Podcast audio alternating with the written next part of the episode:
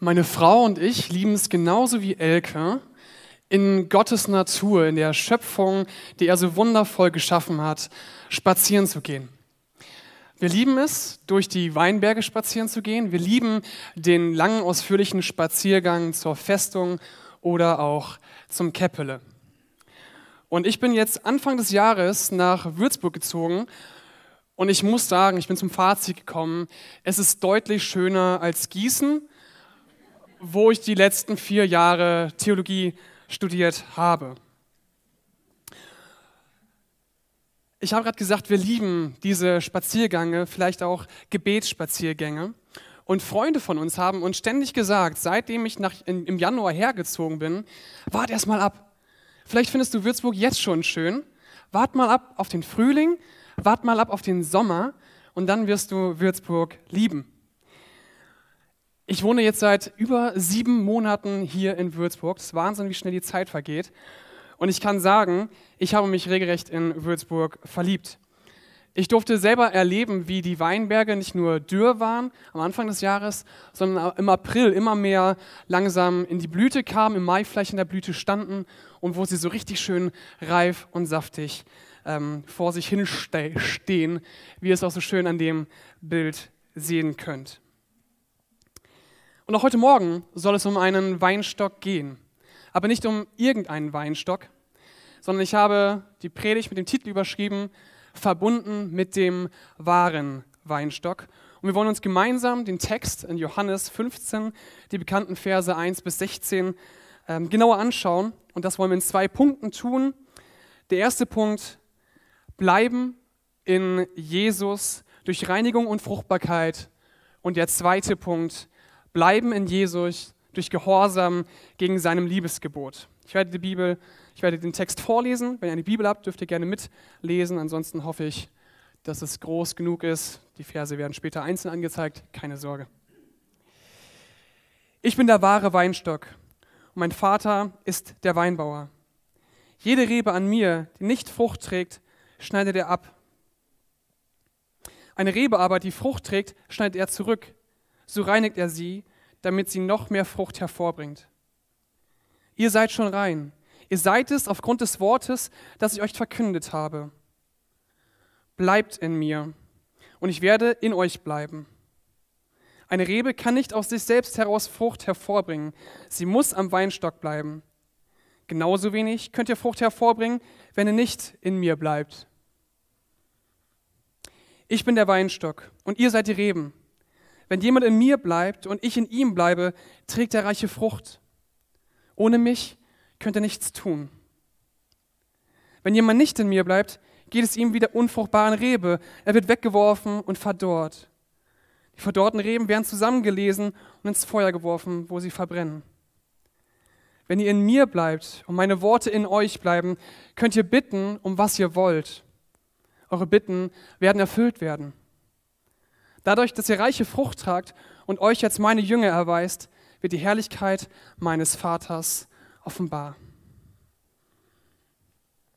Wir schauen uns den ersten Punkt gemeinsam an. Bleiben in Jesus durch Reinigung und Fruchtbarkeit. Jesus beginnt diesen Abschnitt mit seinen letzten großen Ich bin Worten. Ich bin der wahre Weinstock und stellt seinen Vater als den Weinbauern vor. Und ich habe gerade gesagt, ich komme also ich komm von der Nordseeküste. Ja? Ich kann euch sagen, wie ein Deich aussieht, aber ich glaube, ich muss euch nicht sagen, was ein Weinberg ist. Aber der Weinberg ist auch ein bekanntes, oder der Weinstock ist auch ein bekanntes Symbol in der Bibel. Und dieses Symbol finden wir auch im Alten Testament wieder. Und dort steht es für Israel, das Bundesvolk Gottes. Aber im Zusammenhang mit Israel ist der Weinstock meistens negativ konnotiert, ist eher ihr Versagen betont, der eben keine gute Frucht hervorgebracht hat. Und jetzt kommt Jesus in diesem Text und sagt, er stellt sich vor, ich bin der wahre Weinstock. Und Israel war nur der Weinstock, der auf mich hingedeutet hat. Und alle, die jetzt an mich glauben, an Jesus Christus glauben, haben nun Teil an den Verheißungen, an dem Segen, den auch Israel zukam. Also Jesus ist der Weinstock und die Jünger sind seine Reben. Und so wie die Reben vom Weinstock abhängig sind, sind auch die Jünger von Jesus abhängig. Aber wie sah das konkret aus? Wie, waren, wie sah der Alltag vielleicht von den Jüngern aus? Sie waren jeden Tag mit Jesus unterwegs. Sie lebten mit ihm. Sie haben seine Andersartigkeit jeden Tag erfahren dürfen. Sie haben erlebt, wie er liebevoll und gnädig Menschen begegnet ist, Sündern begegnet ist. Sie haben sich vor ihm hingesetzt, sie haben ihm zugehört, sie haben von ihm gelernt und sie haben seine Zeichen und Wunder bestaunen dürfen, selbst am eigenen Leib erfahren dürfen. Und nur durch die Verbindung zu Jesus Christus können sie selbst Frucht hervorbringen. Jetzt muss man sich vor Augen führen, dass die Reben vom Weinbauern gepflegt und beschnitten werden. Und dabei gibt es so einen Rebschnitt, so einen Rebschnitt im Winter, ähm, wo sie dann noch mehr Frucht hervorbringen können. Und dann gibt es nochmal einen Rebschnitt im Sommer. Ähm, falls ein Winzer unter uns ist, der darf mich gerne am Ende nochmal korrigieren. Bitte nicht jetzt, aber am Ende gerne. Am Sommer gibt es dann auch nochmal einen Rebschnitt, wo dann diese unfruchtbaren Reben abgeschnitten werden, damit die übrigen, die eh schon Frucht tragen, noch mehr Frucht tragen können. Doch im Bibeltext wird dieses Prinzip umgekehrt. Der Weinbauer widmet sich zuerst den unfruchtbaren Reben, indem er sie entfernt, das tote Holz abschneidet, damit die lebendigen, schon fruchttragenden Reben mehr Frucht tragen können. Das soll zum einen ihren Unterschied verdeutlichen, aber zum anderen auch ihr Wachstumspotenzial noch mehr freisetzen. Und jetzt können wir uns die Frage stellen, wer sind denn diese abgeschnittenen Reben? Sind es Christen, die vom Glauben abgefallen sind? Sind es Zweifler? Sind es Menschen, die Jesus ablehnen oder Menschen, die Jesus vielleicht noch gar nicht kennen? Und wenn wir an Reben mit echten Kontakt zu Jesus denken, dann müssen wir gar nicht weiter denken als zu Judas Iskariot. Judas steht im Neuen Testamentlichen Zeugnis von einem Menschen, der in einem gewissen Maße mit Jesus unterwegs war, aber noch nicht vollkommen einen Lebenswandel durchlebt hat und ein Leben lebt, was äh, Jesu lebendes Leben pulsieren lässt. Nun ist aber in einem Weinstock Fruchtbarkeit nicht nur wünschenswert, in einem Weinstock ist Fruchtbarkeit essentiell. Es ist notwendig, das ist sein einziger Zweck. Um dies zu gewährleisten, brauchen wir jetzt diesen Rebschnitt, der hier eingesetzt wird. Wenn ein Weinstock sich selbst überlassen bleibt, dann ist er deutlich unproduktiver, ja? wird, wird ganz wild rumgewachsen. Um maximale Fruchtbarkeit aber zu erreichen, braucht es diesen umfangreichen Rebschnitt. Und das ist auch ein anschauliches Bild für ein Leben als Christ, ein, Leben in der Nachfolge von Jesus. Die Frucht des christlichen Dienstes wird niemals erblühen, wenn wir uns einfach nur unseren natürlichen, menschlichen, körperlichen Bedürfnissen nachgeben oder hingeben. Und jetzt fragst du vielleicht, oh Marek, in meinem Leben sehe ich gerade nicht so viel Frucht. Gehöre ich denn jetzt zu den Reben, die abgeschnitten sind? Und diese Frage kann ich mir auch manchmal stellen. Aber das Schöne ist, Johannes gibt uns eine ganz klare Antwort. Nein, auf keinen Fall.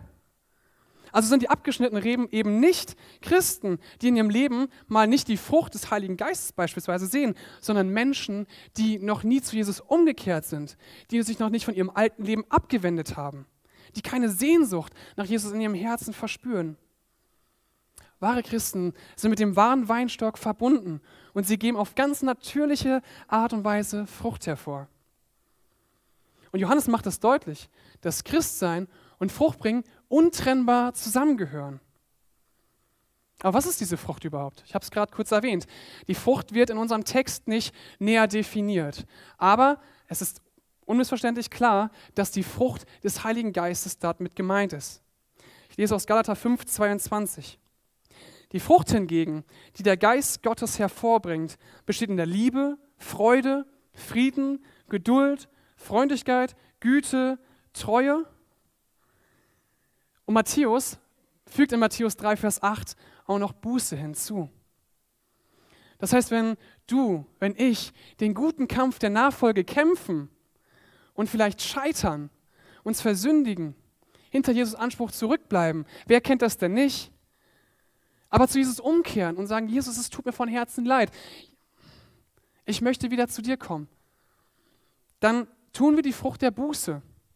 Dann tun wir die Frucht des Heiligen Geistes. Die entscheidende Frage ist also nicht, wie viel Frucht du gerade in deinem Leben tust, sondern die entscheidende Frage ist, hast du eine Sehnsucht nach Jesus? Hast du dich für ihn entschieden? Auch auf dem stolprigen Weg der Nachfolge, wo man vielleicht wieder hinfällt, hast du eine Sehnsucht nach Jesus, an ihm dran zu bleiben. Und wir dürfen eine Sache gewiss sein. Jesus geht mit Sündern, die in ihrer Sünde verharren, nichts von Umkehr wissen wollen, anders um, als Menschen, die Zweifler sind, als Menschen, die sich nach Jesus sehen, an Menschen, die an Jesus festhalten wollen, auch wenn sie es manchmal nicht schaffen. Weiter heißt es im Text, eine Rebe aber, die Frucht trägt, schneidet er so zurück und reinigt er, damit sie noch mehr Frucht hervorbringt. Diese Art der Beschneidung zielt darauf ab, sein Volk zu reinigen, damit es eben ein fruchtbares und ein äh, schönes Leben führen kann. Und zweifellos ist die Absicht Gottes hier eine gute. Er wünscht sich so sehr für dich, er wünscht sich so sehr für mich, dass wir ein fruchtbares Leben führen, das ihn ehrt. Aber dieser Rebschnitt, diese Prozedur kann manchmal schmerzhaft sein. Und diesen Gedanken, den finden wir auch im Hebräerbrief, im Kapitel 12, die Verse 4, und 11, 4 bis 11. Und dort wird ein, in dem Text geht es darum, dass Gott als Vater, als liebender Vater ähm, gezeigt wird, der seinen Sohn erzieht, sein Knecht, seine Kinder erzieht. Und so wie ein kleiner Junge nicht weiß, wenn er die kochende, leckere Milch auf dem, auf dem heißen Herdplatte sieht und sich danach hinstreckt, so wissen du und ich manchmal vielleicht auch nicht, was wir wollen oder was gut für uns ist. Ob das, was wir wollen, eigentlich gut für uns ist. Und so wie die Mutter ihr Kind anschreien wird, damit es sich eben nicht verletzt, dass es sich nicht verbrüht an dieser kochenden Milch, so wird Gott vielleicht mal ein Gebet, was du sprichst, nicht erhören wird eine Tür, wo du dich so sehr sehnst, dass Gott sie öffnet, verschlossen lassen. Wird ein Gebet nicht erhören. Und das kann schmerzhaft sein. Das tut weh. Aber wenn Gott uns formt und uns korrigieren möchte, geschieht das nur zu unserem Besten, damit wir an seiner Heiligkeit Anteil haben. Dabei ist die reinigende Kraft, die Kraft des Wortes Gottes, das Jesus zu seinen Jüngern gesprochen hat. Und es ist gleichbedeutend mit dem Leben in dem Weinstock, das in den Reben pulsiert. Mit Jesu Worten hier ist seine gesamte Lehre, das, was er gesagt hat, umschlossen. Jesus selbst ist das fleischgewordene Wort. Ob du es jetzt glaubst oder nicht, Gottes Wort reinigt dich und es reinigt auch mich wenn wir es mit offenen Augen lesen, wenn wir es mit einem offenen Herzen lesen. Keine Rebe hat Leben in sich selbst oder kann Fruchtbarkeit aus sich selbst hervor, hervorbringen, sondern es geschieht nur in der völligen Abhängigkeit zum Weinstock, in der völligen Abhängigkeit zu Jesus. Und an dieser Stelle wird das Bild ein bisschen überstrapaziert, weil eine Rebe, das hat Ecke gerade so schön gesagt, hängt am Weinstock. Jetzt sollen wir aber aktiv in Gottes äh, Weinstock anhängen, in ihm bleiben. Er gibt uns eine Verantwortung, dass wir Verantwortung übernehmen. Aber eins ist klar in diesem Punkt, denke ich.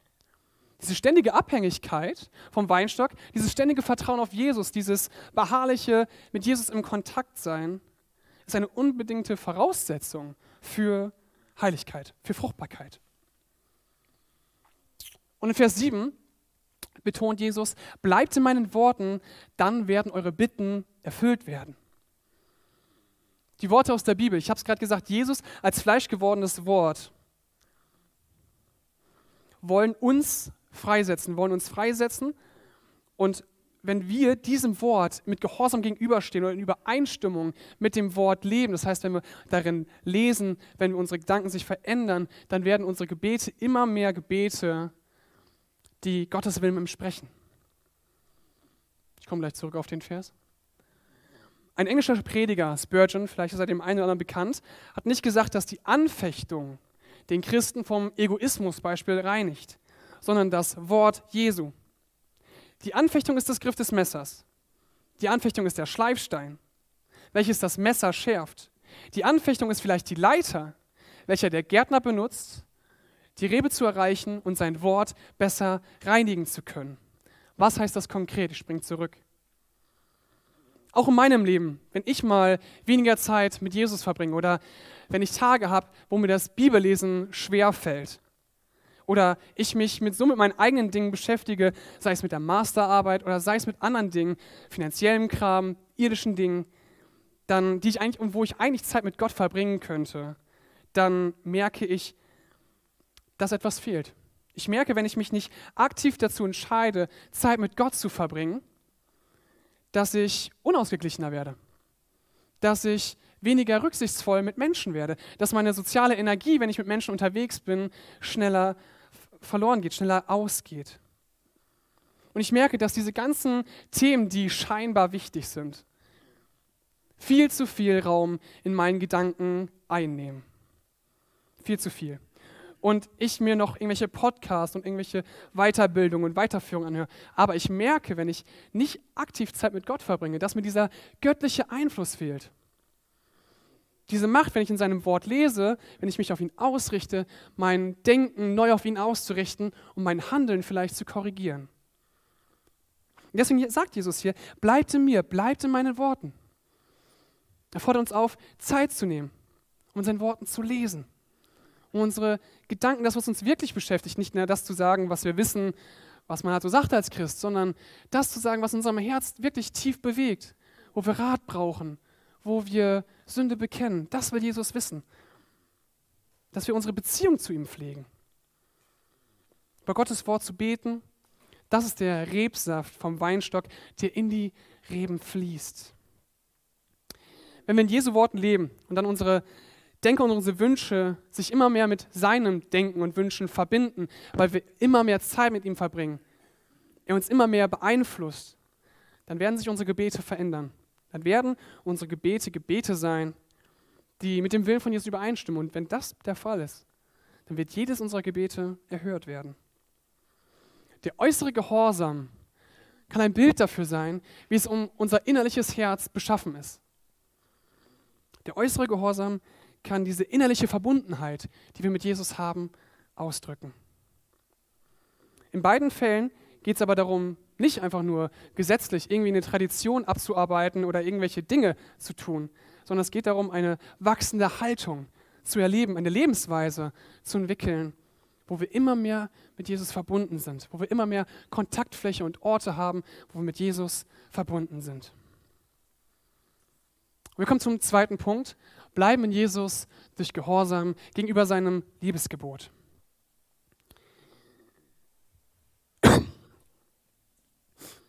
Ich lese vor die Verse 9 bis 16.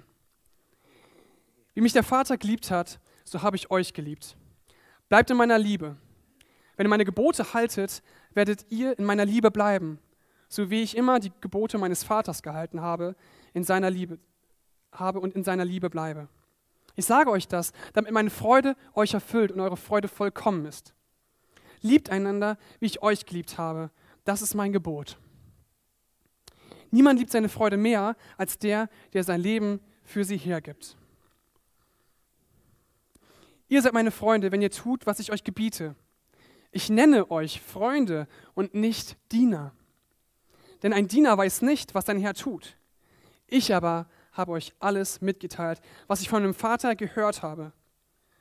Nicht ihr habt mich erwählt, sondern ich habe euch erwählt.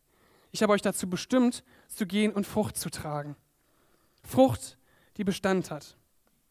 Wenn ihr dann den Vater in meinem Namen um etwas bittet, wird er euch geben, was auch immer es sei.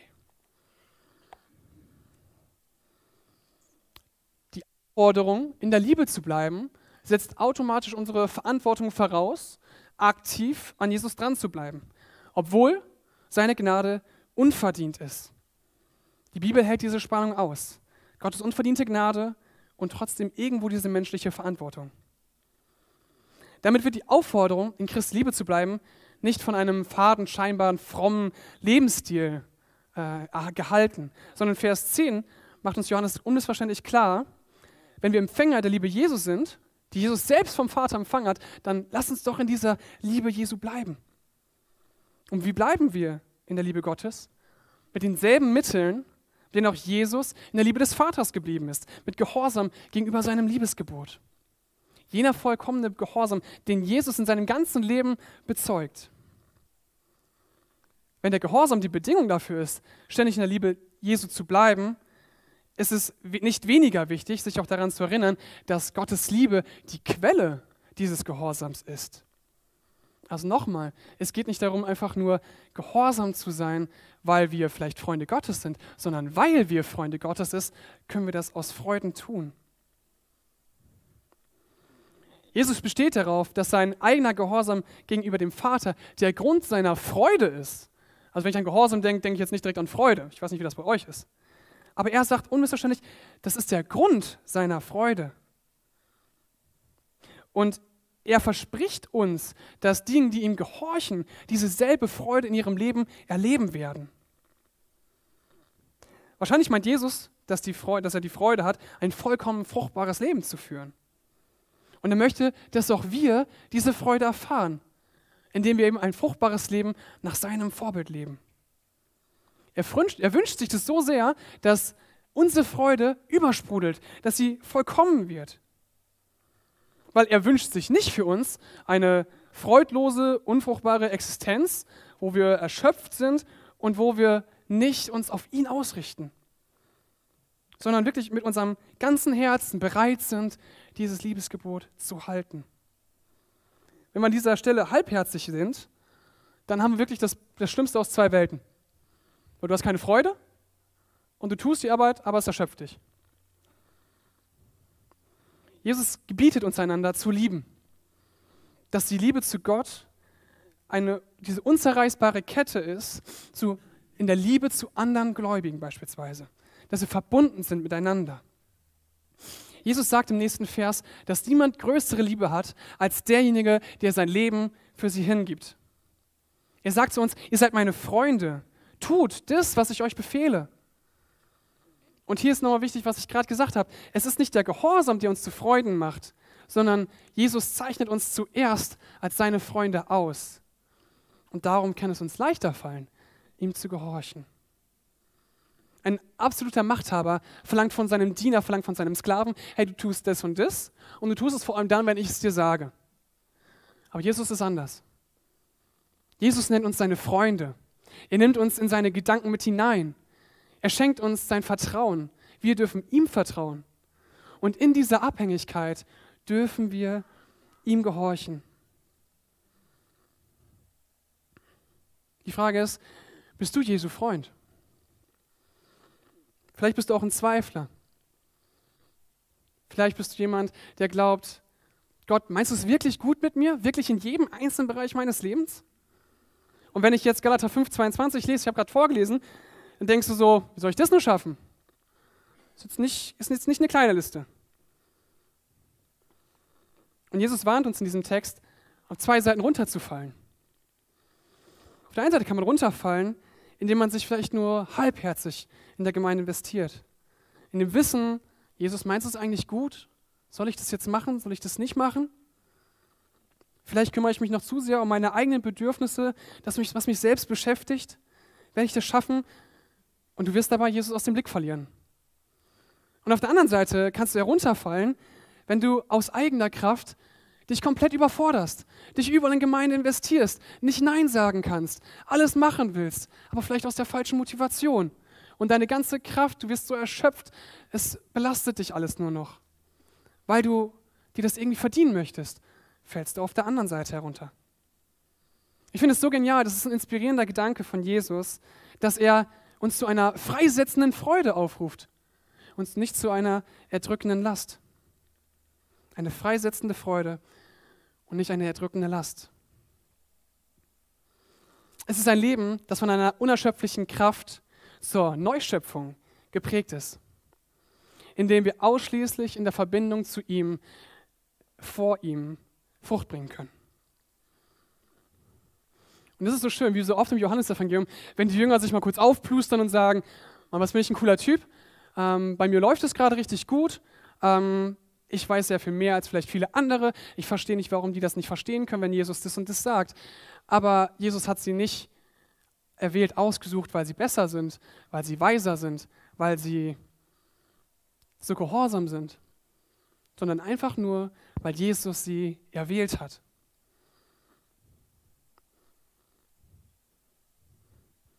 Damals ging man auf die Suche zu einem Lehrer.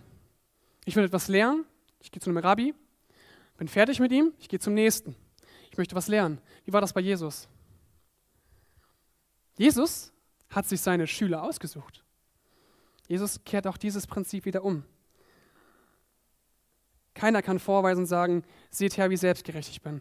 In Epheser 2, Vers 10 lesen wir, denn wir sind sein Werk, geschaffen in Christus, Jesus zu guten Werken, die Gott zuvor bereitet hat, dass wir in ihn wandeln dürfen. Ich möchte zum Schluss kommen. Jesus macht am Ende unseres Textes wieder unmissverständlich deutlich, dass es allein seine Gnade ist, die uns erwählt hat und wir in diesem Wandel, den er vorbereitet hat, wandeln dürfen. Jesus Christus ruft sowohl dich als auch mich dazu auf, in ihm zu bleiben, mit ihm Zeit zu verbringen, indem wir ihn in seinem Wort besser kennenlernen, wie er mit Menschen in den Evangelien umgeht, wie er ihnen begegnet, wie anders er ist indem wir mit ihm reden, indem wir ein Gebet sprechen, wie Elke es gerade auch so schön gesagt hat, indem wir vielleicht spazieren gehen und sagen, hey Gott, das sind die Dinge, die mich wirklich beschäftigen. Und vielleicht geht es dir gerade nicht so gut, aber vielleicht erlebst du das, was Elke erleben darf, dass es dir danach besser geht, wenn du diese Zeit genommen hast. Und indem wir gehorsam sind gegenüber seinem Liebesgebot, im Gegenüber anderen Gläubigen. Dass unser Herz voll Freude übersprudelt. Und Jesus kann uns da als Vorbild dienen in unserem Alltag. Er selbst hat dieses Leben gelebt, im Wort, im Gebet, im Gehorsam gegenüber dieses Liebesgebot. Und er ist für uns ans Kreuz gegangen.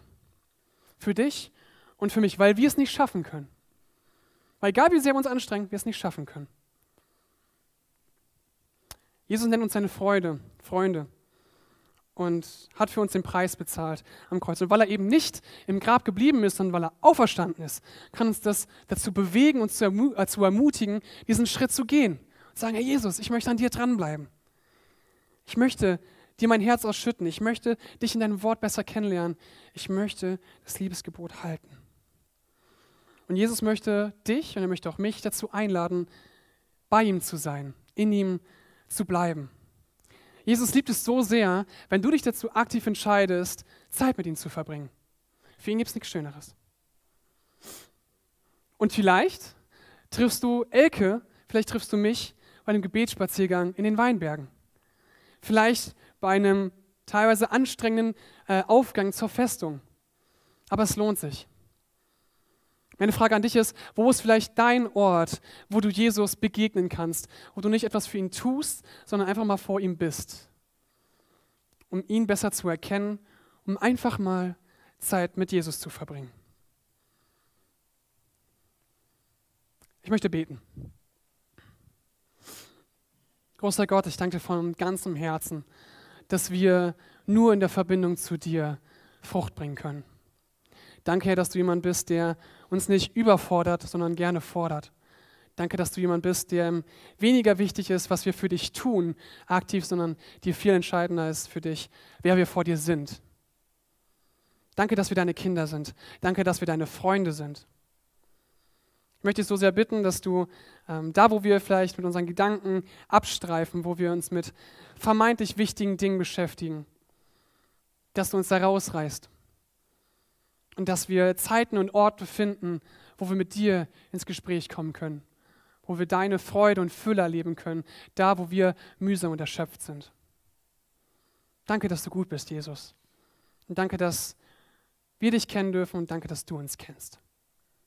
Wir beten in deinem Namen. Amen.